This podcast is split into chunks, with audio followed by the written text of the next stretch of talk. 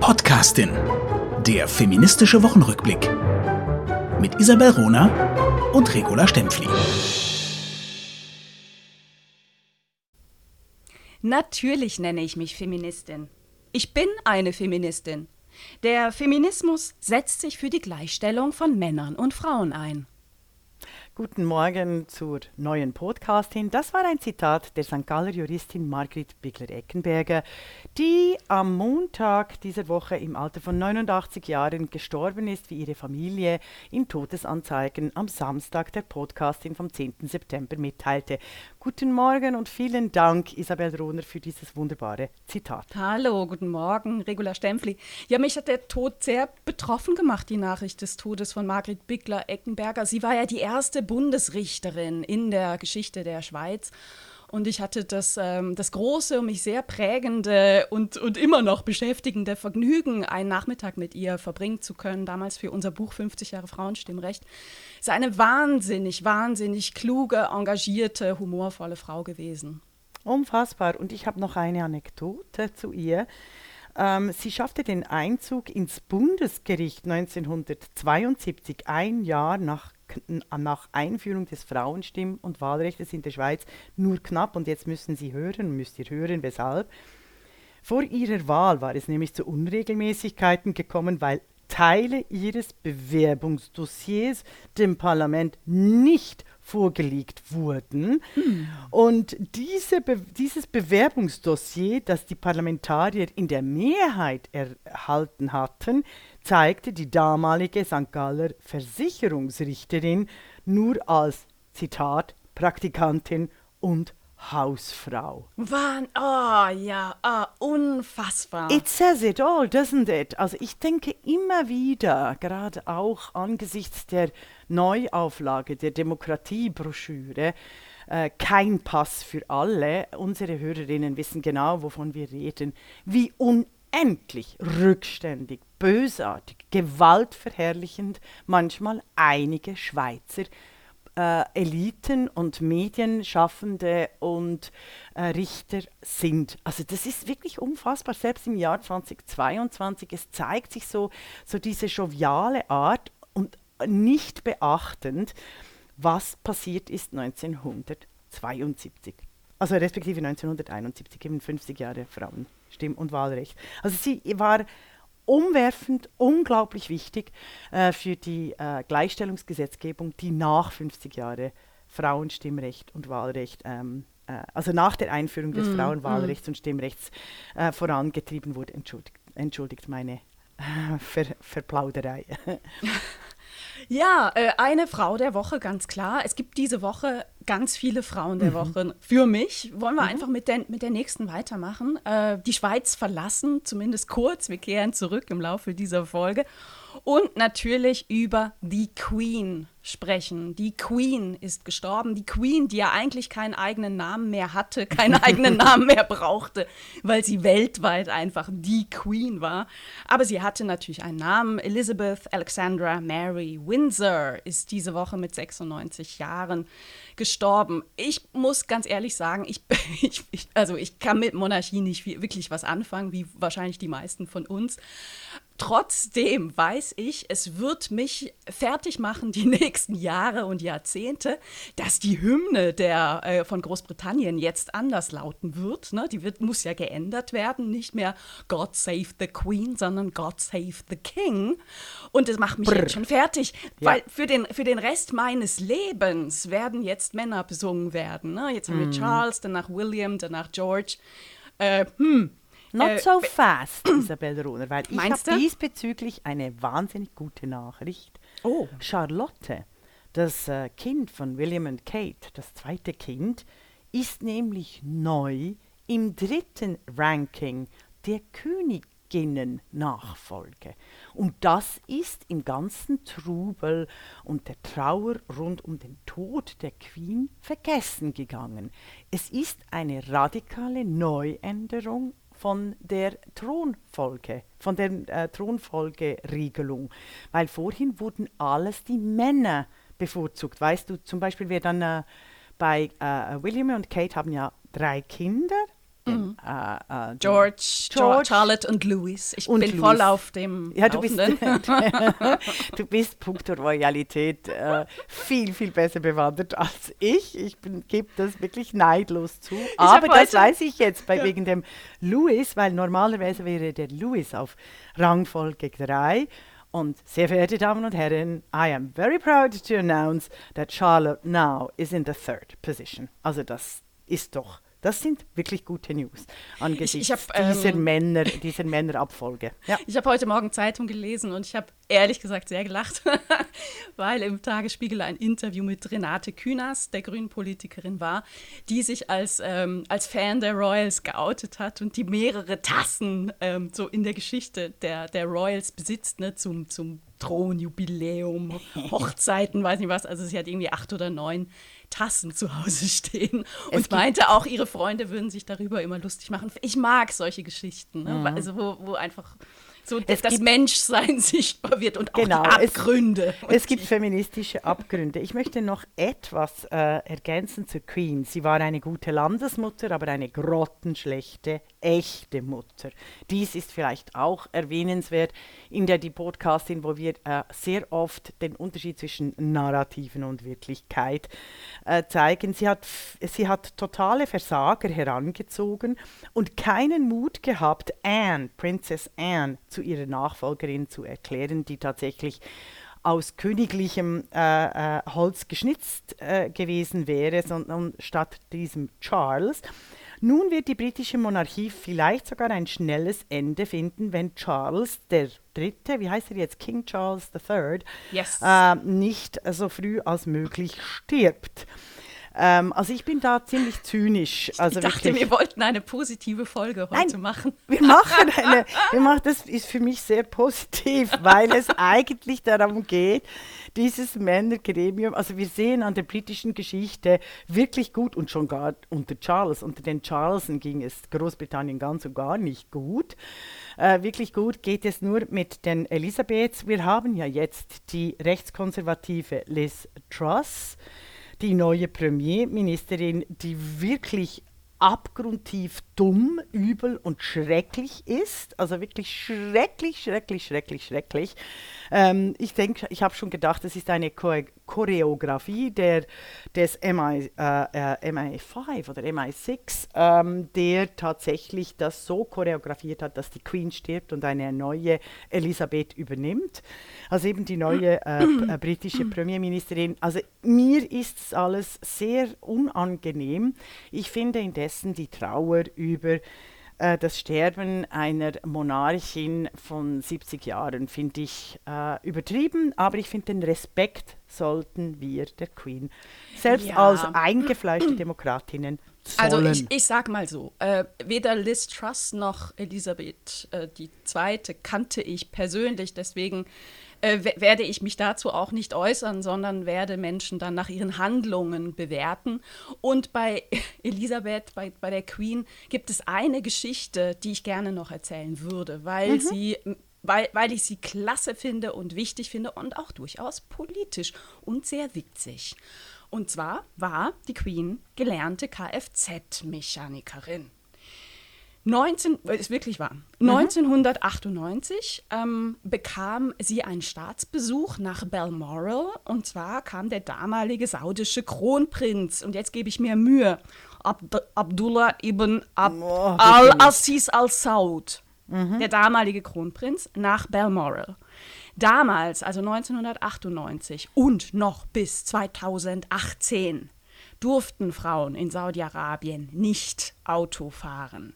Was hat also die gelernte Kfz-Mechatronikerin, äh, Mechanikerin ähm, Queen gemacht? Sie hat ihn abgeholt mit dem Auto, beziehungsweise ne, stand ein Auto da, er durfte sich reinsetzen vorne auf den Beifahrersitz, hinter ihm sein Dolmetscher und dann war er sehr erstaunt, als die Queen sich neben ihn setzte, an Steuer und mit ihm durch die engen schottischen Gassen nicht nur fuhr, sondern raste.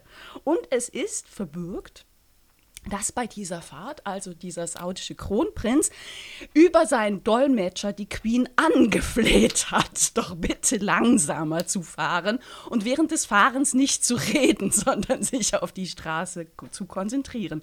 Ich finde, Wunderbar. das ist ein politischer Akt und äh, gefällt mir sehr. Und, ja, das gefällt mir auch wunderbar für diese Geschichte. Ich danke dir. Ich möchte unsere Hörer und Hörerinnen noch daran erinnern, Großbritannien verfügt nicht über eine geschriebene Verfassung, sondern die politischen und die höfischen Rituale sind, die sind auch die tragenden Elemente des Staates. Ohne einen Labour-Premier übrigens, die Labour die Linken gelten ja als Monarchieabschaffer. Äh, äh, Vive la République. Also ich habe ganz viele Freunde aus Großbritannien, die mir geschrieben haben, now, äh, Republic now, natürlich auch aus Schottland. Aber wir müssen wissen, dass der Labour-Premier äh, Tony Blair, ohne diesen gäbe es die britische Monarchie wahrscheinlich nicht mehr. Wir erinnern an den Tod von Diana und der Gefühllosigkeit der äh, Queen, die dazu gezwungen wurde, doch eine, äh, eine Halbstaatstrauer anzuordnen, weil bekanntlicherweise Diana und the Queen einander äh, überhaupt nicht nur nicht leiden konnten, sondern äh, gegenteilig agierten. Und wirklich, also Diana hätte die britische Monarchie, hat der britischen Monarchie die größte Krise aller Zeiten gebracht. Mal sehen, wie lange es Charles in diesem Amte aushält oder er überhaupt erlaubt wird, dieses Amt auszuführen. Ich muss ganz ehrlich sagen, ich finde die Chronologie dieses, äh, dieses Todes, der, der äh, Neuinstallation der Premierministerin sehr augenfällig. Ich bin ganz und gar keine Verschwörungstheoretikerin, aber ich bin mir von Großbritannien einiges gewöhnt. Ich denke auch eben die äh, ganze äh, Epstein-Kindervergewaltigungsgeschichte äh, rund um Prince Andrew sehr übel und Epstein ist, ohne bev äh, bevor er überhaupt irgendwie aussagen konnte und sich legitimieren und auch seine äh, Gästeliste bekannt geben konnte, im Gefängnis verstorben. Also ich finde das schon auch, dürfen wir durchaus erwähnen. Also wer die Queen niedlich fand, sei eines Besseren belehrt belehrt. Das britische Königshaus ist eines der mächtigsten der ganzen Welt und eine Institution über mehrere Jahrhunderte. Wohl wahr, wohl wahr. Du bringst das Stichwort Macht. Da mhm. würde ich direkt meine nächsten Frauen der Woche anschließen. Mhm. Und zwar möchte ich loben und sie wertschätzen für ihre jahrelange Arbeit. Ähm, Annette Wittmann-Mautz und Annegret Kramp-Karrenbauer von der CDU Beide haben die letzten Jahre für die Einführung einer Frauenquote in der, in der CDU gekämpft und gestern beim Bundesparteitag ist es ihnen ein bisschen gelungen. Also, was heißt das? Die CDU hat gestern beschlossen, die herrschende Männerquote in den nächsten Jahren stufenweise und zeitlich befristet bis 2029 zu senken. Und zwar ähm, äh, mit Fokus oder begrenzt auf das Thema äh, Männerquote in den Vorständen, ähm, nein, bei, bei der Vergabe von Parteiämtern. Und zwar bezogen auf die Vorstände ab Kreisebene, also ab ich 2023. Nicht mit. also, neu. also bitte erklären, weil ich, also weißt du wieso, dass ich dich hier unterbreche? Und zwar nicht, um dich zu unterbrechen, ich, äh, hm. ich bitte dich um Vergebung, sondern um zu zeigen, nein, ganz ehrlich, um zu zeigen, wie absolut verknorzt die Diskussion um Frauenquoten ist, währenddem es eigentlich nur um die Abschaffung der Männerquoten ginge.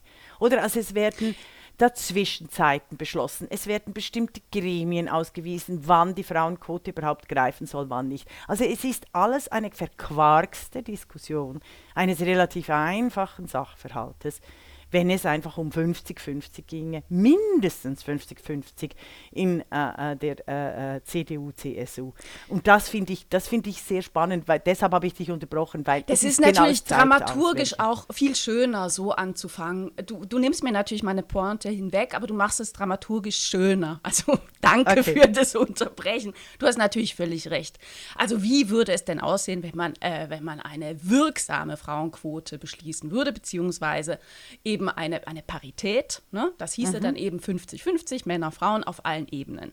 Eine Partei ist jetzt ein Gefüge, die das eben schon auf, auf Ebene von Kreisen organisiert ist. Und natürlich macht es Sinn, dass diese Kreisvorstände auch paritätisch aufgestellt sind. Ne? Also im Ideal ganz, ganz wichtig für eine Partei, um wirklich Parität hinzubekommen, auch in der demokratischen Vertretung. Ne? Also Parteien sind ja dafür da, gewählt zu werden und dann das Volk, die Bevölkerung zu vertreten, ob es jetzt auf Länderebene ist, also im, im, wir sprechen jetzt über das deutsche System, Bundesländerebene oder auf Bundesebene oder auch auf, auf europäischer Ebene. Mhm.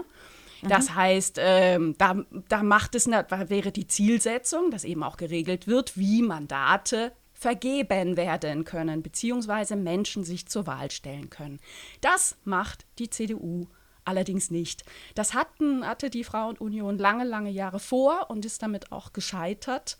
Und das, was jetzt gestern verabschiedet wurde, ist ein Kompromiss. Das heißt, man äh, senkt diese Männerquote eben stufenweise und man fokussiert auf Gremien der Partei. Jetzt sind Wahlmandate keine, ähm, keine, keine Parteiämter in diesem Sinn. Ne? Und das ist genau der, das Problem dieser, dieser, dieser Quotenregelung. Also, was macht die CDU? Sie wird in den nächsten Jahren ähm, den Anteil von Frauen erhöhen, die sich in den Vorständen ihrer Parteiorganisation ab Kreisebene engagieren. Und das ist natürlich schon besser als bislang. Ne? Und sie hat sich darauf verständigt, dass bei der Vergabe von Listenplätzen zu Wahlen, aber nur bezogen auf die ersten zehn Listenplätze, die jeweilige Regelung, die eben gestuft ist und erst bis 2025 dann 50-50 vorsieht, erreicht wird. Aber sie äußert sich nicht zu Vergabe von, wer darf eigentlich kandidieren, wenn es um die Erlangung von Direktmandaten geht. Und da ist genau der Dreh- und Angelpunkt, um mehr Frauen beispielsweise in den Bundestag zu bekommen. Da mhm. ist nämlich die Männerquote aktuell der Union, also CDU und CSU gemeinsam, bei stolzen 76,5 Prozent. Das heißt, es ist einfach ein unglaublicher Vorteil für die eigene Karriere in der Union, wenn man ein Mann ist, rein mhm. rechnerisch, rein statistisch. Mhm. Und solche Vorteile nennt man eben Quotenmänner. Ja, wenn man bei der Podcastin ist, sagen Genau, so. genau, also die Quotenmänner. Und, äh, und trotzdem. Nur, nur ja. damit wir die Demokratie einfach ein bisschen verstehen. Es gibt drei große Hürden für Frauen in der Politik. Die erste Hürde ist tatsächlich, dass Frauen und Männer unterschiedlich in unterschiedlichen Gremien politisch teilnehmen. Das, was viele Frauen als Politik verstehen, nämlich das ehrenamtliche Engagement in äh, der Care-Arbeit beispielsweise, wird dann nicht als Politik gewertet. Aber wir haben hier schon Unterschiede. Also wir nennen das mal, das ist das, äh, äh das quasi das eines der Mobilisierungsprobleme, also dass Frauen und Männer gleich an der Politik teilnehmen. Das ist die erste Ebene. Die zweite Ebene, und davon hat Isabel Runer jetzt gesprochen, an, an, im Anlass an der, äh, der, über die Diskussion der Frauenquote in der Union in Deutschland, die, die Nominierungshürde, die besteht darin, dass Frauen zu riesigen Anteil weniger auf den Wahllisten portiert werden, unterstützt werden als die Männer. Mit mhm. diesen eindrücklichen, mhm. mit diesen eindrücklichen 76 äh, äh, ja, aber das geht nicht um die Wahllisten da, nicht unbedingt. Also in Deutschland haben wir ein doppeltes System. Jede, ja, die Direktmandate gibt es auch. Genau, die Direktmandate mhm. sind aber ausschlaggebend ja. für die ja. Partei der, der, der CDU. Also mhm. die meisten, äh, im Bundestag sogar aktuell alle, mhm. kamen über äh, Direktmandate. Und da ist es mhm. eben die Frage, wen stellen die Kreise auf? auf. Genau. Und, und vielleicht, ja, genau. Ja. Und da hättest du unbedingt eine, eine Quote haben müssen. Weil ich bin natürlich äh, dann bei der Wahl, die Wahl muss frei sein. Ich bin natürlich nicht für eine Parlamentsquote. Wir haben uns vor zwei Jahren schon mal darüber unterhalten. Mhm. Du bist eher äh, für auch sogar auf der parlamentarischen Ebene für eine Quote. Ich natürlich nicht. Ich, bin, ich will in die Wählerinnenfreiheit nicht eingreifen, aber definitiv in den Nominations- äh, in den Listen äh, würde ich tatsächlich eine, ein, eine Frauenquote einführen, weil das ist der, das Anreizsystem. Aber nur, dass das wichtig ist, also diese drei Hürden, Mobilisierung, Nomination und letztlich die Wahl. Es gibt dann noch etwas anderes, Leute, hm. dass nämlich selbst bei gleichen Chancen von Frauen und Männern auf den Listen die Frauen weniger gewählt werden als Männer, und zwar von Frauen und Männern. Das ist eben dieses Wahlproblem. Und das ist extrem krass. Es ist bis heute noch immer sechsmal bis zu zwölfmal mehr haben die Männer als Männer große Chancen, gewählt zu werden als die Frauen. Und das hat mit gesellschaftlicher, struktureller Diskriminierung zu tun. Ja, durchaus. Also Teilerfolg ne, für die Frauen in der Union. Annegret Wittmann-Mautz, An, äh, äh, Annette Wittmann-Mautz und Annegret Kramp-Karrenbauer wirklich äh, großes Engagement, Teilerfolg. Ich muss sagen, ähm, ich, ich stehe tapfer im Nirgendwo. Ne? Das haben wir ja schon oft gesagt. Äh, es geht ja auch nicht um irgendwelche Partei- Sympathien oder so, ne? mhm. also überhaupt nicht. Ähm, mich, mich fasziniert es tatsächlich die Frage, wie kann man konservative Systeme modernisieren? Und deswegen bedeutet das eben schon wahnsinnig viel, jetzt eine konservative Partei auf den Weg der Modernisierung zu bringen, zu, mit, dem, mit dem Ziel, mehr, mehr Chancengerechtigkeit für Frauen zu erlangen. Ähm, das bringt mich zum anderen großen konservativen System, was gerade versucht wird, auch von vielen, vielen engagierten Frauen zu modernisieren, das ist die katholische Kirche. Und da äh, bin ich tatsächlich inzwischen hoffnungslos. So als ehemalige äh, also katholisch geborene. Ich bin sofort mhm. ausgetreten, als ich austreten konnte. Aber du bist katholisch getauft, das geht. Genau, genau, genau. Also synodaler Weg, ne? Also in den letzten Tagen wurde ein Papier zu, zu mehr Geschlechtergerechtigkeit, so heißt es, äh, beschlossen auf dem synodalen Weg.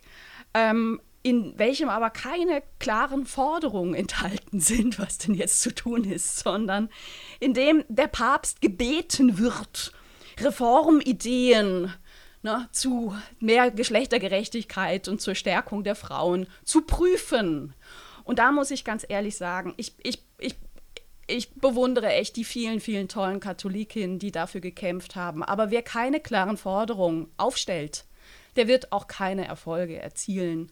Und wenn ich sowas krieg, äh, kriegen würde, ne, prüf doch mal bitte, ob man nicht demokratischer wird, dann denke ich an den großen Philosophen Reinhard Grebe ne, mit seinen lustigen Liedern, der dazu mal gesagt hat, äh, ich habe lange drüber nachgedacht. Nö. Also sehr, sehr schade. Und ich fürchte, ich fürchte tatsächlich, es führt kein Weg draus, dran vorbei, dass die engagierten Frauen aus der katholischen Kirche austreten, mhm. ihren eigenen Verein gründen und die Männer hinter sich lassen mit den Worten, putzt doch jetzt einfach mal selber. Mhm. Ich habe dazu zwei Dinge. Also eine unterstützende Karikatur für deine Aussage, ähm, die, Monothe die, die, Monotheoli äh, die monotheologischen Religionen Islam, Christentum, Judentum, die sieht man in einer Karikatur in den drei Männern, übrigens fast alle in Frauenkleidern. Äh, die, sitzen auf, und, äh, die sitzen auf einem Sofa und legen ihre Beine über einen Frauenkörper und nicken einander zu und sagen, wenigstens in dieser Frage sind wir uns absolut einig. Wow, ja, also das brillant, bringt es auf den Punkt. Genau, das ist mm. mal die, die Unterstützung, dass tatsächlich eben es kein äh, richtiges Frausein, äh, keine Freiheit, keine Partizipation, äh, auch keine spirituelle Erneuerung gibt in der äh, falschen, hierarchisch, total männlich, patriarchal dominierten katholischen Kirche. Punkt. Jetzt kommt aber der zweite Einwand.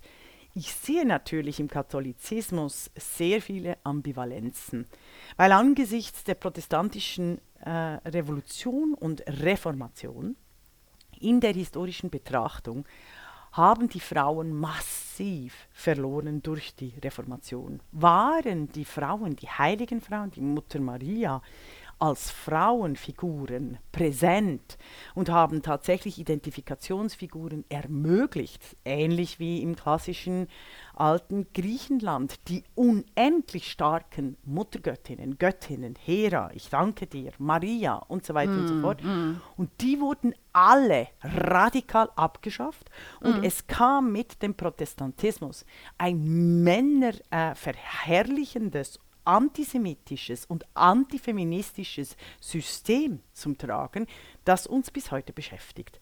Dies wollte ich unbedingt noch bringen zum Katholizismus, auch in Rekurs zum Christentum. Da lobe ich mir äh, das BBC-Programm In Our Time. Da gibt es nämlich einen großartigen Podcast darüber, wie konnte aus zwölf Christinnen und Christen, also Jünger und Jüngerinnen, weil sie, sie gehen äh, eindeutig davon aus, dass Maria Magdalena natürlich zu den Jüngern gehörte, wie konnte aus diesen zwölf Figuren eine Millionenreligion, Milliardenreligion werden? Und es sind unendlich spannende Themen damit aufgegriffen die erstmalige Gleichheit zwischen den Gesche Geschlechtern in der Bergpredigt beis beispielsweise, also die, das Andenken der Gleichheit von Frauen und Männern, das wirklich einzigartig ist, dann der, den christlichen Märtyrertod, der sowohl Frauen als auch Männer zugeordnet wurde und, und, und. Also ich wollte einfach das reinbringen, quasi als spirituelle Erneuerung oder auch Erinnerung, dass äh, selbst die katholische Kirche äh, als, als zutiefst patriarchale Organisation ihre Frauen verbrannt, also nicht nur vergessen, sondern verbrannt und immer wieder vernichten will, neu eben auch in diesem relativ hilflosen äh, Begehren doch äh, Reformvorschläge anzudenken. Ich würde einfach ja. allen empfehlen, in mhm. urchristliche Schriften, sich mit den Archäologinnen, mit den Theologinnen zu unterhalten. Das ist unendlich spannend, dies selbst als ähm, dies selbst für Atheisten und Atheistinnen. Finde ich, wollte ich schon noch anbringen. Ja, super interessant und virtuos und äh, grandios, was du, was du auch aus dem, aus dem Ärmel schütteln kannst. Einfach. Ja, weil das ich war nicht vorbereitet. Nie, wir sind nie vorbereitet. Du weißt ja auch nicht, worüber ich spreche. Ich weiß nicht, worüber du sprichst. Mhm. Aber weißt du, diese Frage, also mich, in, mich erstaunt es schon, also dass ich äh, eben diese, diese wie, wie erneuert man Systeme, das interessiert mich und es ist wahnsinnig wichtig und man sieht daran auch Fortschritt. Also Beispiel wieder äh, CDU. Die erste Bundesministerin kam von der CDU. Das ist eben kein Zufall. Die erste Bundeskanzlerin kam von der CDU. Die kam eben nicht von linken Parteien. Ne? Mhm. Das, das, das, die konservative ähm, oder mm, doch, ich, ich belasse es bei diesem, bei diesem äh, ja. Ausdruck. Konservative Parteien sind wahnsinnig wichtig für sozialpolitischen Fortschritt, weil ähm, wenn, wenn solche Vorschläge von konservativer Seite kommen, sie mehrheitsfähiger sind, als wenn sie eben nur von links kommen.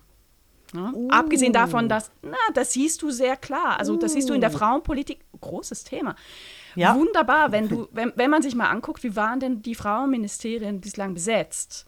Das mit die erfolgreichste Legislatur war unter Ursula von der Leyen mhm. als Bundesfrauenministerin. Ja, aber darf ich dir da was äh, Zynisches äh, dazu Unbedingt. sagen, dass ich, dass ich natürlich, dass ich, dass ich natürlich genau an diesen Beispielen behaupte, dass Frauen erst dann zum Zuge kommen, zu großen, hohen Ämtern kommen, wenn bei ihnen vermutet wird, dass sie überhaupt nichts verändern. Das ist entscheidend die, also das Frausein ist das angepasste, angepasste Geschlecht, wie ich immer wieder sage. Und es ist ja. auffällig in, den, der demokratisch, in der Geschichte der Demokratien, weil Diktaturen haben nie Frauen. Ähm, oder quasi Gattinnen, also wie die Evita oder so, aber also ganz selten. Es ist augenfällig, dass Frauen immer nur dann zum Zuge kommen, wenn sie entweder als Trümmerfrauen aufräumen müssen, nachdem die Männer ganz offensichtlich äh, völlig versagt haben. Oder aber, wenn sie eben als Person versprechen, das Amt so auszuführen, dass es definitiv keinen Feminismus bringt und nichts verändert. Das glaube ich nicht. Das glaube ich tatsächlich Nein. nicht. Gerade am Beispiel äh, Ursula von der Leyen und da will ich jetzt wirklich fokussieren auf ihre Zeit als Bundesfrauenministerin, ne? sieht man das eben nicht. Also die hat die Nein. Chance genutzt. Ne? Sie mhm. hat das Ministerium bekommen äh, und hat die Chance genutzt, wichtige Reformen anzustoßen. Also beispielsweise äh, Elterngeld ne? ähm, oder Kita-Ausbau. Das, das fiel in diese Zeit. Mhm. Und ich, ich bleibe da schon bei meiner These. Das Nein. war ja. eben mehrheitsfähig, weil es von äh, konservativer Seite kam. Und dann ja, also diejenigen, die immer sagen, naja, das ja. braucht man, braucht man, braucht nein, man, können ja nein, dann nicht zurückfahren. Nein, nein, das bestreite, also das bestreite ich nicht. Es ist immer so, dass die, die Veränderungen in Demokratien auf Reformen, die einem Konsens, also einem, einem Mitte-Konsens entsprechen müssen. Das ist selbstverständlich klar. Die radikalen Lösungen, weder von links noch rechts, das ist auch gut so, können in der Demokratie äh, nie oder sollten in der Demokratie nie zum Tragen kommen, sondern es ist immer der Kompromiss, das föderale System, das macht Demokratien aus, eben diese Vielstimmigkeit und Vielschichtigkeit. Bei Ursula von der Leyen darfst du einfach nicht vergessen, dass sie eine klassische neoliberale Politikerin ist und hm. die das Elterngeld beispielsweise oder auch das neue Scheidungsrecht in Deutschland die Frauen benachteiligt massiv, wie eine neuere Studie gezeigt hat vor drei oder vier Wochen war es, wir, wir haben es, glaube ich, nur kurz angesprochen, dass nämlich die Väter, die sich vorher überhaupt nicht äh, um Kinder gekümmert haben, äh, dass sie sich im Falle der Scheidung dann über die Kinder an den Müttern rächen, dass auch die ganze Unterhaltspflicht völlig äh, äh, antifeministisch und antisolidarisch geregelt wird und, und, und. Das habe ich aber wirklich nicht vorbereitet, würde ich aber gerne in hm, einer das weiteren ist ein Folge eine, ja, der die Podcastin aufnehmen, weil wir tatsächlich, Isabel Runer und Regula Stempfli, uns nicht äh, äh, vorab gesprochen haben, um das politische System danach zu hinterfragen, was ist es eigentlich, was Frauen weiterbringt? Konservatismus, Mitte-Konsens oder linke, demokratische, liberale Vorschläge? Und ich äh, finde das ein gutes Thema für eine Das ist ein Folge. super gutes Thema und ich würde da immer sagen, was Frauen weiterbringt, ist konkretes Handeln. ja, das sage ich auch. Nur drüber, sag ich auch. Ich bin ja, einfach ja. in der Interpretation der Wirkung hm. deines konkreten Handelns absolut nicht einverstanden in, vielen, hm. äh, in vielerlei Hinsicht, weil ich ja immer wieder betone, dass äh, äh, sehr oft vom Feminismus Frauen profitieren, die Feminismus nicht mal buchstabieren können. Und eben, ich denke, wir nehmen das in einer weiteren Folge vor, weil es geht, wenn du wenn du nominale Gleichstellung verstehst, so wie Ursula von der Leyen, dann hast du dann auch sehr bald äh, Leihmutterschaft, Eizellen äh, einfrieren, also äh, Samenbanken etc. etc. Aber wie gesagt, da ist sie eine Gegnerin, ne? Also ich will das auch gar nicht an ihr festmachen. Äh, ich möchte diese Diskussion an dieser Stelle nicht äh, äh, nicht Du glaubst es nicht, ich auch nicht. Wäre jetzt okay. weitergegangen zu den weiteren Frauen der Wochen, denn meine Listen sind noch voll. Aber ich würde dir auch die Chance geben, genau, mal, dass du was einbringst. Ja, ich möchte Ruth Ruth Rigetti und Elisabeth Eberle äh, reinbringen, äh, alle nach Schaffhausen am Wochenende vom 10. 11. September. Es gibt wieder die Fat Art, diese, äh, die Messe von Frauen für Frauen, Kunst von Frauen heute und morgen zu kaufen. Ich bin sicher, ihr werdet da nicht nur äh, Schnäppchen, sondern äh, berauschende Erfolge finden, äh, berauschende Kunst finden. Kunst verändert das Leben, wie ich immer wieder sage. Ruth Rigetti und Elisabeth Eberle haben gleichzeitig ein Denkmal für die unbekannte Künstlerin äh, geschaffen, schon, schon länger und jetzt können sie es ausstellen. Es sieht fantastisch aus, weil der Präsident von, äh, äh, des äh, Kunsthauses, überhaupt die ganze Kunstwelt, ist zu zutiefst sexistisch geprägt, in der Schweiz sogar so, dass es möglich war, der Umbau eines neuen Kunsthauses und der Neubau eines Kunsthauses ausschließlich von Männern mit Männern zu bestücken, hm. unter anderem mit einem Kriegsgewinnler. Also Pipilotti Rist ist die einzige, die ab und, zu, äh, ab und zu zum Zug kommt im Außenraum, eben der, im Raum für öffentliche Kunst. Das, das erwähne ich deshalb weil die Kunstszene sich unfassbar fortschrittlich gibt. Also eben diese linke, progressive, äh, alles durchbrechende Kunstszene. Da gibt es nämlich einen aktuellen Fall von Johann König, nämlich MeToo-Vorwürfe gegen den Stargaleristen Johann König in der NZZ vom großen Philipp Meyer, der sehr gute Kunstkritiken schreibt, äh, echt wirklich äh, der Hammer. Schon 2019 gab es einen Brandbrief, der wird jetzt aktuell. Es, gelten, es gilt die Unschuld. Unschuldsvermutung. Aber wenn wir genauer nachlesen, wie sich Johann König aus der Kunstkönigsfamilie über Generationen hinweg etablieren und auch darstellen, selbst darstellen konnte, äh, müssen wir mit, großem, mit großer Fassungslosigkeit feststellen, ja, ja, Leute, also es gibt tatsächlich im Kunstbetrieb einen strukturellen Sexismus, der erschüttert. Also der wirklich, wirklich, wirklich der zutiefst, zutiefst ekelhaft, ekelerregend, also sämtliche, sämtliche sittenbeleidigenden äh, äh, Strukturen und Framing auf, aufweist. Das, das finde ich schon der Hammer. Und das ist etwas, das ist was ich Hammer. in der die, die Podcasting gelernt, gelehr, gelernt mhm. und gelehrt habe. Und jetzt, seit wir, das, seit wir das immer mehr diskutieren, auch mit einer steigenden Fassungslosigkeit, auch eben dank äh, Hulda Zwingli, einem, äh, einem deutschsprachigen feministischen Kollektiv in der Kunst, die hat wahnsinnig viel erreicht schon. Ich finde das eines der wichtigsten Themen innerhalb der Linken, um zu zeigen, wie die Frauenverachtung und die Frauenvernichtung innerhalb der Linken äh, sehr oft Säuberungsprozessen äh, gleichkommt, äh, wenn Feministinnen zum Verstummen gebracht werden sollen. Also unter anderem eben auch, also es geht nicht nur um MeToo, was äh, schlimm genug wäre, sondern es geht überhaupt um um Sichtbarkeit, Unsichtbarkeit und wie sich diese und Kunstmänner riesige, benehmen. riesige Hierarchien in der Danke. Kunstszene. Also ja. einmal ergänzend zum Fall äh, Johann König, Galerist aus Berlin. Aktuell werfen ihm zehn Frauen sexuelle Übergriffe vor.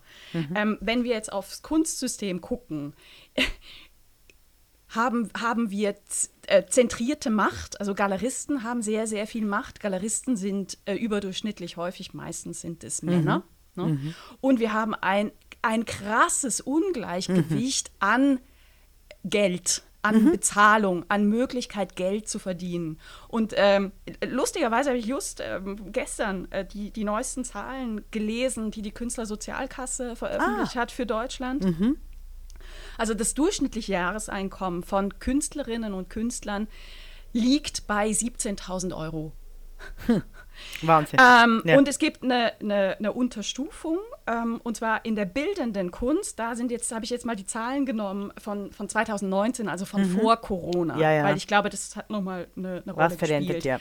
Also jetzt, äh, also du, du, wirst, du wirst staunen, du wirst.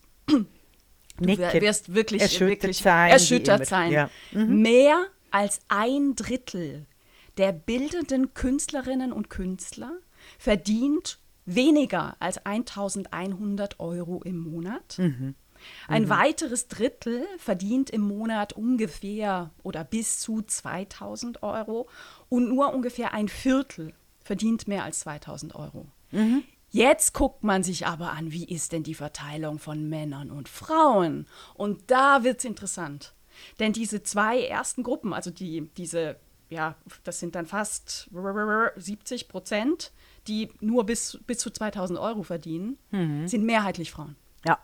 ja. Und da zeigt sich eben diese riesengroße Abhängigkeit, die existenzielle Abhängigkeit von Künstlerinnen zu einem männlich geprägten äh, System, sie bekannt zu machen. Und mhm. solche krassen Hierarchien äh, befördern natürlich Übergriffe.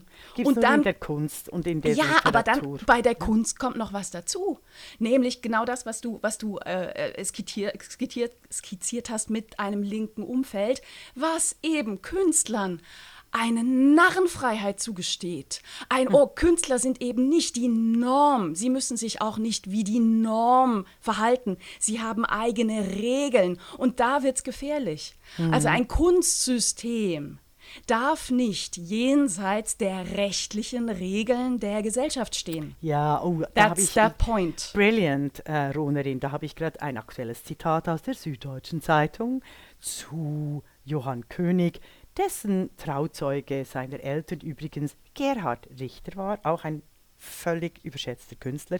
Das Zitat der SZ lautet, Zitat, äh, Johann Richter ist eben bekannt dafür, dass er zuweilen Grenzen überschreitet, seine Macht ausspielt und berufliche und private sexuelle Interessen vermischt.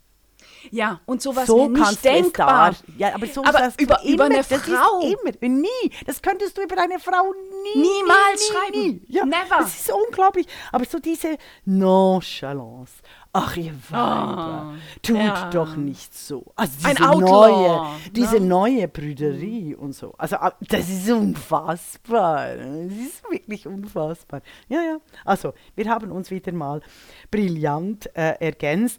Also Johann König meinte auch noch im Februar, wir sind, Metaver äh, wir sind Metaverse, als er alles männliche Affen-Statussymbole als erstes NFT, also weißt du, das ist Non-Fungible Token, äh, da diesen neuen Hype, diesen Blockchain-Hype in der Kunst lancierte. Also es ist echt Brechreiz, muss aber sagen, offensichtlich hören die meisten Kunstszenen äh, Frauen auch nicht die Podcastin, sonst wüssten sie nämlich über die äh, Enteignung, also Sexismus ist Enteignung. Es geht letztlich um Kapital.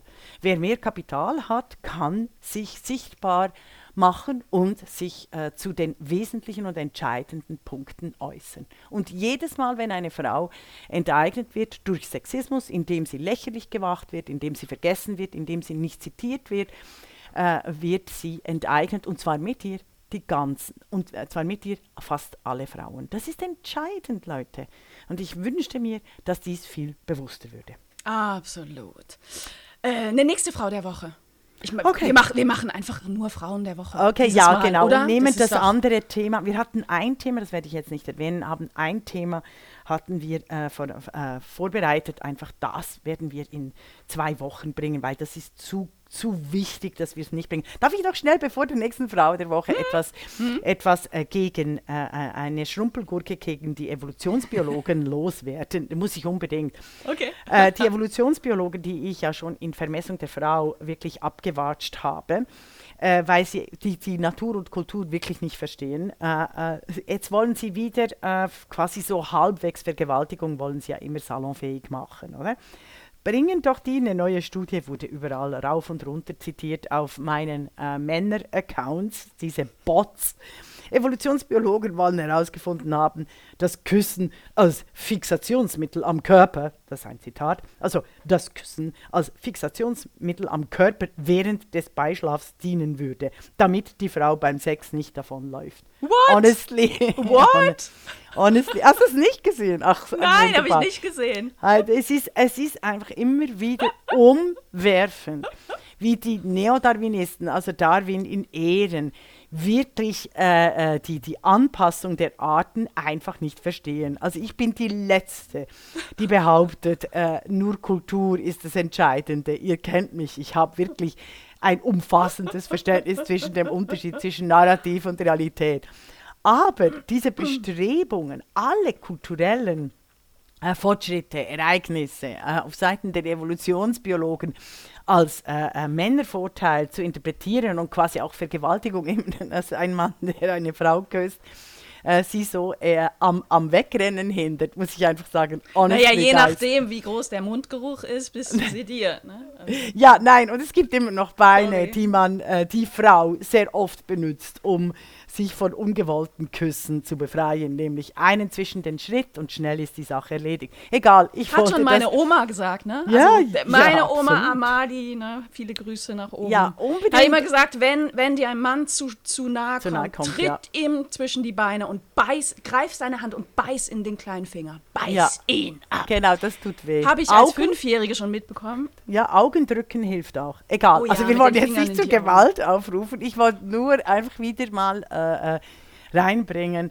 Evolutionsbiologen, meine äh, Spezies der besonderen, amüsanten Art. Es macht immer unglaublich Spaß, sie zu widerlegen und einfach mal wieder zu fragen, hey guys, don't you have other problems to solve the world? I mean, really. Also wirklich. Also, kommen wir zur nächsten Frau der Woche. großartig.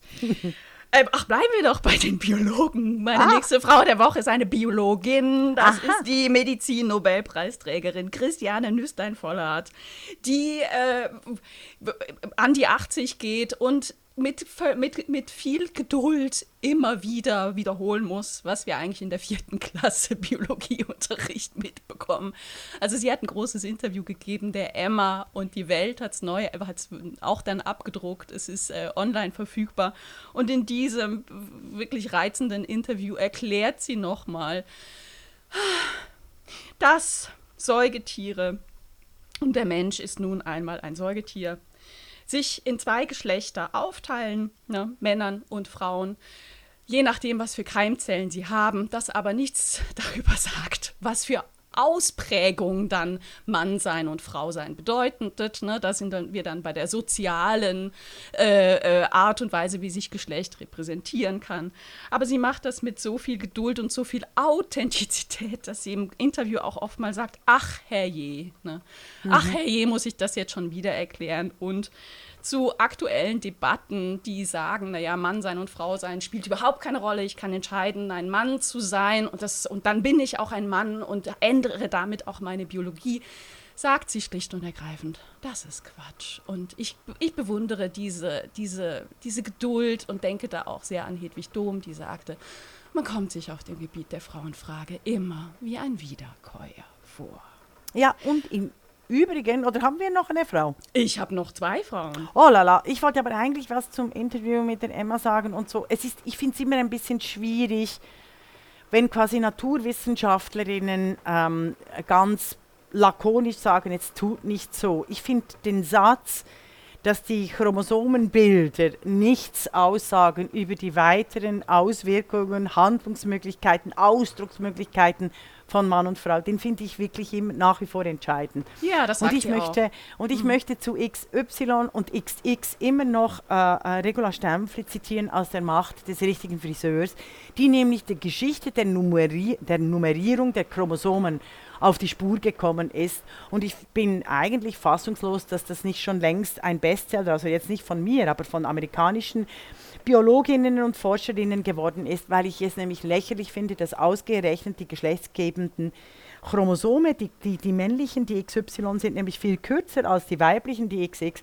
dass das nicht schon längst zu einer Story gemacht wurde weil die Größe offensichtlich eine Rolle spielt, weil das Weibliche kommt zwischen 8 und 9 irgendwo und das Männliche ganz am Schluss eben, das ist viel kürzer und weil das den Forschern damals nicht gepasst hat. Und übrigens meine Kollegen waren empört, als ich diese Geschichte erzählt habe, weil sie dann tausend Erklärungen fanden. Nein, nein, in der Biologie macht es Sinn, weil eben die geschlechtsgebenden Chromosomen viel entscheidender sind als alles andere in der Biologie und bla bla bla. Also ich habe schon Nächte verbracht äh, äh, in dieser Diskussion. Aber eben, ich habe äh, gesagt, und eben weil die Männer das nicht ertragen konnten, dass die, die, die männlichen XY, dass das so ein, ein Winzling ist, ein Kurzling, äh, mussten sie eben ihnen Buchstaben geben, also begriffen sie zum Alphabet und nicht zur Nummerierung. Und das finde ich nach wie vor eine der großen, wichtigen Geschichten. Groß, groß. Wir wollen nicht von Schrumpelchromosomen sprechen. Habe ich jetzt ah. auch nicht getan. So, noch zwei Frauen der Woche, ganz ja, kurz.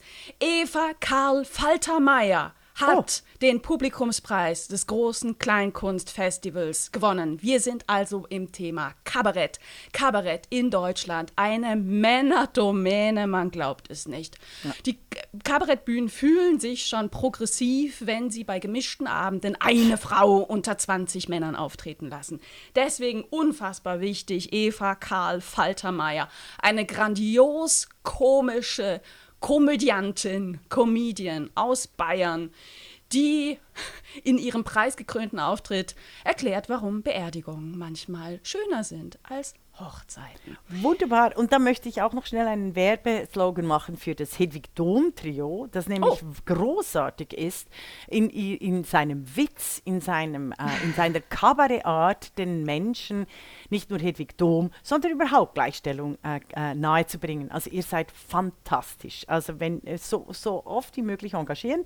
Und ich möchte noch eine andere Frau nochmals erwähnen, ich habe es in der Büchersendung schon getan, Lioba, Lioba Albus. Mm fantastisch, wirklich hervorragende Komikerin. Also Leute, wir könnten eigentlich alle deutschen Kabarettbühnen ausschließlich mit Frauen besetzen. Oh ja, genau so. Und ich will sie einfach heute nennen.